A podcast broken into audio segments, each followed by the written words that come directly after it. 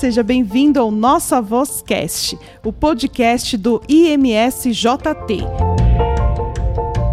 Eu sou a Renata Câmara, jornalista do Instituto Meninos de São Judas Tadeu, e estamos aqui para compartilhar conteúdos formativos de temas relevantes da atualidade.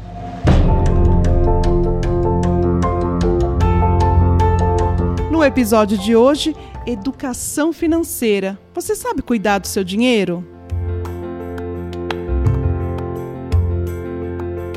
Você conhece o Instituto Meninos de São Judas Tadeu? É uma obra sem fins lucrativos. O Instituto atende cerca de 2 mil crianças e adolescentes em suas 11 unidades. Sua generosidade mantém a nossa missão e realiza o sonho de nossas crianças e adolescentes. Faça parte desta família. Doe através do nosso site imsjt.org.br. Amar é a nossa missão.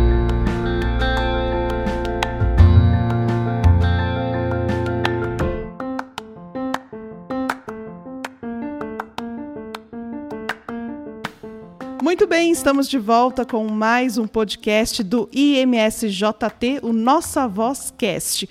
Hoje o assunto é educação financeira. Será que você sabe cuidar do seu dinheiro? 2021 está aí. E as pendências que ficaram do outro ano? Para a gente falar sobre esse assunto, vamos conversar com quem entende. Com a Janina Jacinto, ela que é natural de Porto Alegre, do Rio Grande do Sul, graduada em Ciências Contábeis, especialista em Neurociência da Aprendizagem, empreendedora, empresária desde 1987. Em 2012, ela concluiu o curso de Educação Financeira e aprofundou-se em estudos relacionados principalmente ao endividamento das pessoas, suas causas e consequências, e é isto exatamente que nos interessa no podcast de hoje. Janina, seja bem-vinda ao Nossa Vozcast. Muito obrigada, Renata, pelo convite. É um prazer muito grande estar aqui, desenvolver esse trabalho, porque vem muito ao encontro, inclusive, da, da minha marca, Finanças Sem Fronteira. Então, eu pretendo responder a contento todas as tuas perguntas e auxiliar os nossos ouvintes. É isso aí, Janina. Para a gente começar, é, 2021 está aí né? 2020 não foi um ano fácil, né? Muito se falou em dinheiro, muitas pessoas acabaram perdendo seu emprego devido à pandemia, uns gastaram demais. A minha primeira pergunta é a seguinte, Janina: se uma pessoa ela sempre foi desorganizada com dinheiro, vamos supor que ela está lá com seus 40 anos, você acha que é possível mudar isso? Ela consegue se educar? Opa, que pergunta boa! Não só é possível, como eu tenho muita experiência, pessoas até mais velhas. A longevidade não nos impede de aprender, estamos sempre abertos a aprender, desde que se queira aprender. E com relação à questão financeira, você pode sim, mas é um trabalho de disciplina, é um trabalho de autoconhecimento e é um trabalho, acima de tudo, de não vou desistir, eu vou conseguir. E é possível sim, e você mudar toda a sua forma de pensar, analisando até então por que, que você age daquela forma com seus recursos financeiros. Por isso que a educação financeira do Finanças Sem Fronteira é, é comportamental, ou seja, a qualquer momento você pode sim se voltar para mudar, como eu digo, virar a chave e aprender a lidar com seus recursos financeiros de outra forma. O Finanças Sem Fronteiras é um, é um curso que você dá. Explica um pouquinho aqui para quem está ouvindo a gente. Finanças Sem Fronteira é uma marca de uma educação financeira comportamental que ela não tem método. Ela tem um novo conceito de se lidar com a questão financeira. E eu sempre volto e oriento os meus clientes que essa forma de lidar é você saber como é a sua relação com o dinheiro. Por que, que você age de determinada forma? Por que, que muitas vezes você liquida um endividamento e daqui a pouco se endivida novamente? Então, é muito mais comportamental. Porque a educação financeira ela é dividida entre comportamental e técnica. E a comportamental ela antecede a técnica. As pessoas quase não falam. E é justamente porque as pessoas entram direto na educação financeira técnica que muitas vezes desistem na metade do caminho. Então, se for, é, se a gente pensar né, é, no comportamento, então uma pessoa que fala assim, ah, eu ganho muito pouco, é por isso que eu estou sempre endividada. Então, de repente, ela consegue mudar. Cada caso é um caso, né? Mas eu posso garantir que o que te leva ao endividamento não é quanto você ganha, mas a forma como você lida com o que você ganha. E quando você tem esse conhecimento da sua realidade, das suas necessidades, que nem eu chamo, se você vê o seu diagnóstico, que é a sua vida financeira e tudo que envolve, você tem chance de mudar o comportamento e muitas vezes, surpreendentemente, você descobre que não ganha tão pouco quanto você pensa. Janina, e dá pelo seu tempo de estudo e, e prática e tudo, de conversar com as pessoas, é um mito que é a mulher que gasta mais? Com certeza é um mito. E é um mito sério e complexo, porque essa história, a mulher gasta mais, ela vem lá de trás, quando não era permitido, inclusive, a mulher trabalhar. Então, automaticamente, o marido tinha aquela sensação, o marido, o provedor, até o pai antes do, do marido, de que ela só gastava. Mas quando a mulher entrou no mercado de trabalho, eu posso te garantir, se nós formos a fundo, vamos descobrir que muitas vezes quem consegue controlar as finanças, administrar para que não falte nada dentro de casa, são as mulheres. Isso é mito, não acredite. Nem os homens e nem as mulheres. Agora, Janina, quando uma pessoa ela precisa comprar algo que é, tem um valor um pouco mais elevado, sai um pouquinho do, do seu orçamento, aquilo do mês, é melhor ela usar um cartão de crédito ou é melhor ela economizar? Qual a sua dica? Então, o cartão de crédito ele não é vilão. Né? O que nos leva ao problema do endividamento e não conseguirmos honrar o compromisso do cartão de crédito, ele está muito mais vinculado a justamente essa falta de conhecimento da sua realidade. E se você tem conhecimento da sua realidade, você há de convir comigo que se o banco te liberou um cartão de crédito com limite três vezes o teu salário, se você tiver o mínimo de observação, você vai ver que você não pode utilizar aquilo, porque senão você não vai poder pagar. Então, o vilão não é o cartão de crédito. O vilão é justamente a sua falta de conhecimento, a sua falta de educação financeira e, principalmente, a falta de conhecimento da sua realidade.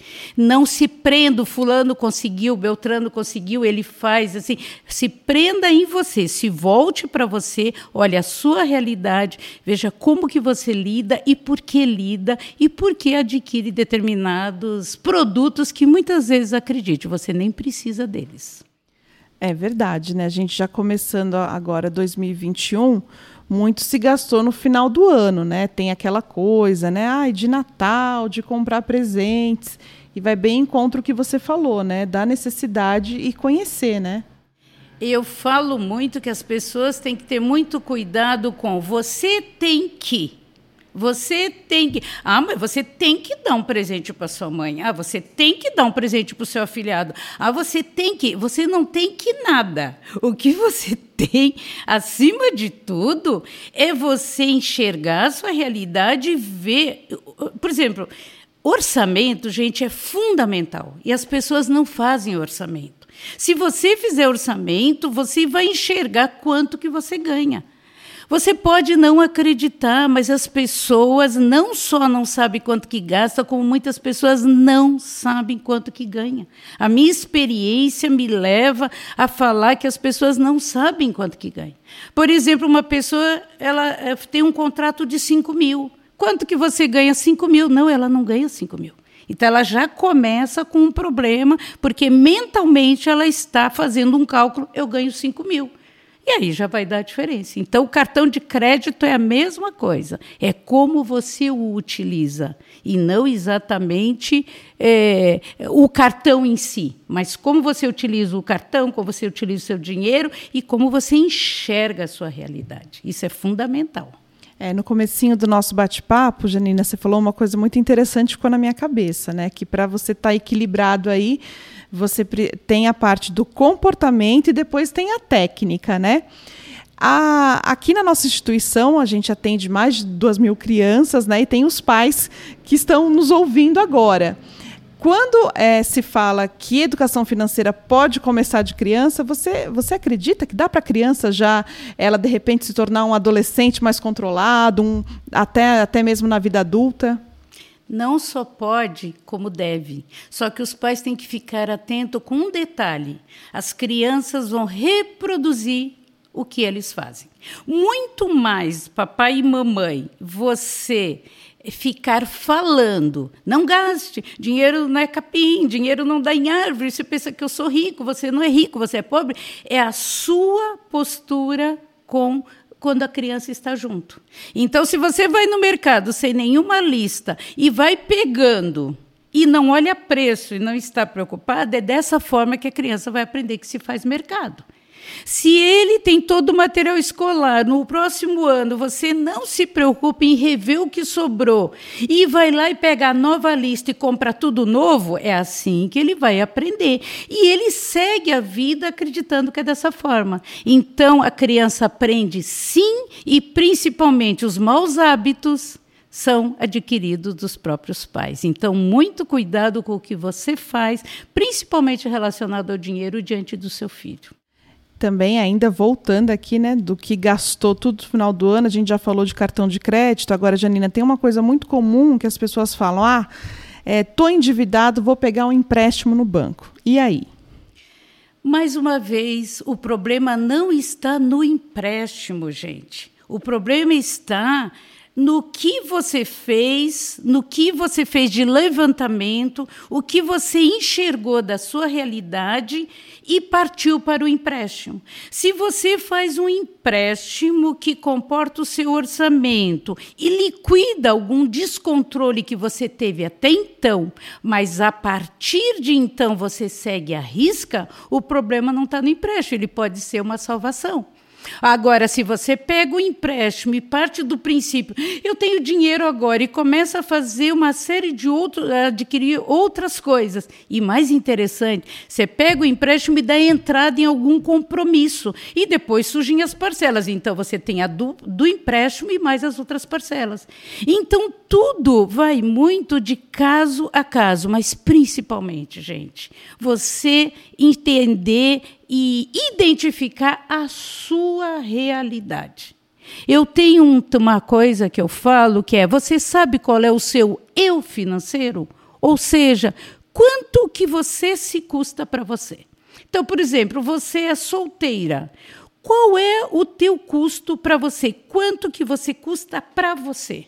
E assim sucessivamente. Quanto que custa cada filho? Quanto que custa aquele conjunto das despesas do lar. É isso que as pessoas não param e por isso que é fundamental o orçamento, para você enxergar aonde é que você, até onde você pode ir. Então não é o empréstimo, não é o cartão de crédito e não é porque eu ganho pouco que eu sou endividado. Você é endividado porque você não tem educação financeira, principalmente a comportamental que é você identificar a sua realidade e por que, que você tem determinadas atitudes. Inclusive, sem me estender muito, você disse sobre a criança. Às vezes você está reproduzindo coisas que os teus pais fizeram e você não presta atenção. E é isso que você tem que identificar através da educação financeira comportamental. Por que, que eu tenho determinadas atitudes? Não é fácil, mas é possível e é libertador.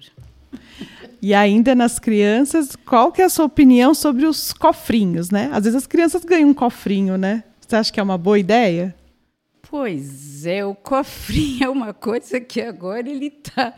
É, o cofrinho está perdendo um pouco uhum. o sentido. Onde convir comigo?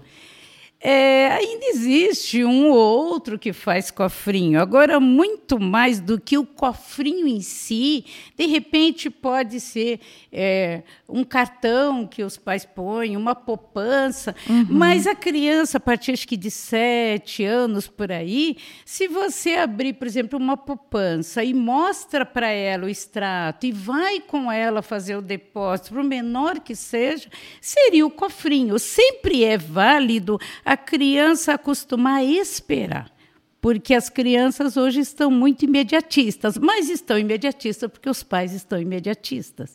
E o imediatismo é da, nossa sociedade. Você entra numa loja, a pessoa diz, compre tal coisa. Você diz, eu não tenho dinheiro, passa no crédito. A gente divide não sei quantas vezes. E você, então, acostuma que você pode adquirir tudo e jogar para frente o compromisso. E é esse jogar para frente o compromisso que você se perde principalmente se você não faz o diagnóstico, se você não anota, se você não faz orçamento. Então, você tem um picadinho aqui, ah, são cinco aqui, dez ali, quinze ali. Quando você vê no final, você não comporta tudo que você dividiu, tudo que você jogou para frente. Olha quanta coisa a gente está aprendendo aqui com a Janina. Primeiro, conhecer o quanto você ganha, hein? Isso é muito importante que ela falou, para depois não falar que está sempre endividado, né, Janina? Um outro ponto que eu quero tocar aqui com você, né? Como eu já disse, 2020 não foi um ano fácil, né, financeiramente para ninguém. Muitas empresas, é, em decorrer da pandemia, não tinham caixa para se segurar, fecharam, muitas pessoas perderam seu emprego. E as pessoas é, é, perguntam muito, né, Janina? Por exemplo, ela perde o emprego, ela tem, recebe aquela rescisão. Paga tudo, guarda o dinheiro, o que, que ela faz? Muito boa essa tua pergunta, mas muito boa mesmo, porque eu falo para as pessoas, gente, não zerem o caixa de vocês. Não importa se você tem dívida, se você não tem dívida, se você tem compromissos. Você não pode zerar o seu caixa. Ou seja, você pega a sua homologação e diz assim: eu estou desempregado, então eu vou liquidar tudo que eu devo, porque eu estou desempregado, mas também eu não devo mais ninguém. Mas você não vai ficar devendo ninguém por quanto tempo? Porque amanhã você está desempregado. Com o que que você vai fazer o teu dia a dia, o teu mês a mês e suprir as tuas necessidades, inclusive até mesmo para procurar um outro emprego. Então, não zere o seu caixa. E outra coisa, prestem atenção: existe uma diferença entre endividamento, estar endividado e estar inadimplente. Endividamento, dívida, todos nós temos. Se a minha conta de luz, que vence no dia, que, até, que é contada até o dia 30 e ela vence no dia 10, eu já tenho uma dívida. Então o problema não está na dívida, está o que, que você identifica como endividamento, ou seja, quando você começa a ver que você já não está conseguindo mais comportar. Eu digo que dá sinais. Então, se você recebe uma homologação, a primeira coisa que você faz, deixa o dinheiro lá na conta, chegue em casa, escreva. A neurociência fala, escreva para que você absorva, enxergue, não vai pela cabeça, eu estou devendo fulano, Beltrano, eu vou pagar. Escreve tudo, tudo, absolutamente tudo. Porque no momento que você escreve tudo, você consegue identificar prioridade. Você consegue identificar aonde é que você pode postergar, jogar para frente, tudo, mas principalmente você consegue identificar quanto que você precisa para sobreviver. E você não sabe por quanto tempo, mas pelo menos para ter tranquilidade, inclusive para procurar outro emprego, porque alguém que sabe que amanhã vai ter que fazer as compras do mês e não tem, ele não vai procurar um emprego com a cabeça tranquila. Ele vai pegar qualquer emprego, como as pessoas dizem, estou procurando qualquer coisa. Geralmente, cada caso é um caso, eu sempre falo, mas geralmente as pessoas tendem a pegar um próximo emprego para suprir porque eu preciso receber alguma coisa. Mas por quê? Porque pegou tudo, agora eu pago tudo. Inclusive, tem gente que às vezes quita apartamento, quita carro, quita tudo, porque não sabe quanto tempo vai ficar desempregado. Não façam isso. Se tiverem dúvida, procurem a Janina, mas não façam isso. É verdade, é muito é, sério. É muito importante, sério. importante aqui as dicas e ensinamentos aqui da Janina Jacinto. Janina, e os nossos idosos, né? Às vezes eles são assediados aí pelos próprios filhos, pelos netos. O que fazer? Pois é, gente. Eu gosto muito desse meu trabalho, mas eu deparo com histórias bastante complexas. E assim como eu digo que as crianças podem começar na idade mais tenra, tem muitos idosos que acreditam que não podem fazer mais nada e, e jogam a responsabilidade, terceirizam para filho, para filhado, para neto, para esse, para aquele. Tente, pelo menos, entender o que está sendo feito com o seu dinheiro e observe como é que isso está sendo feito.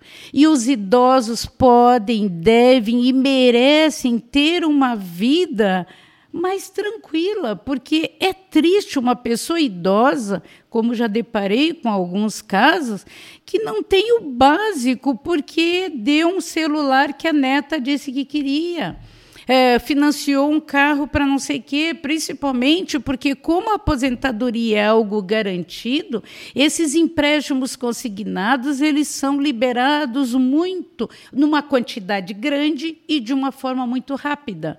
Só que às vezes não é para o idoso usufruir daquilo. É para o filho, é para o sobrinho, é para o neto e outras coisas mais. Então, eu, eu digo para os idosos que você pode dar presente para os netos, você pode fazer, você deve fazer, mas faça a mesma coisa, enxergue o seu. Eu ganho tanto, eu vou dar isso para o meu neto, vou dar isso. E se eu fizer um empréstimo para alguém, faça com que essa pessoa honre o compromisso porque senão vai comprometer a sua renda, a sua subsistência, que é isso que nós temos visto, infelizmente. E sabemos que tem muitos idosos, inclusive, que estão sustentando muitas famílias.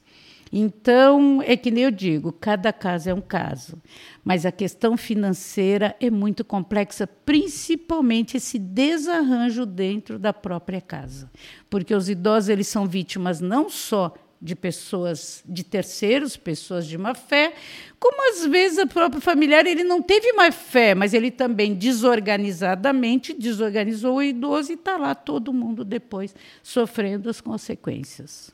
Verdade. Janina, infelizmente a gente está chegando ao final do nosso bate-papo. Eu queria te agradecer e queria abrir um espaço para algo que não foi perguntado, mas que você queira deixar aqui para os nossos ouvintes do nossa Vozcast.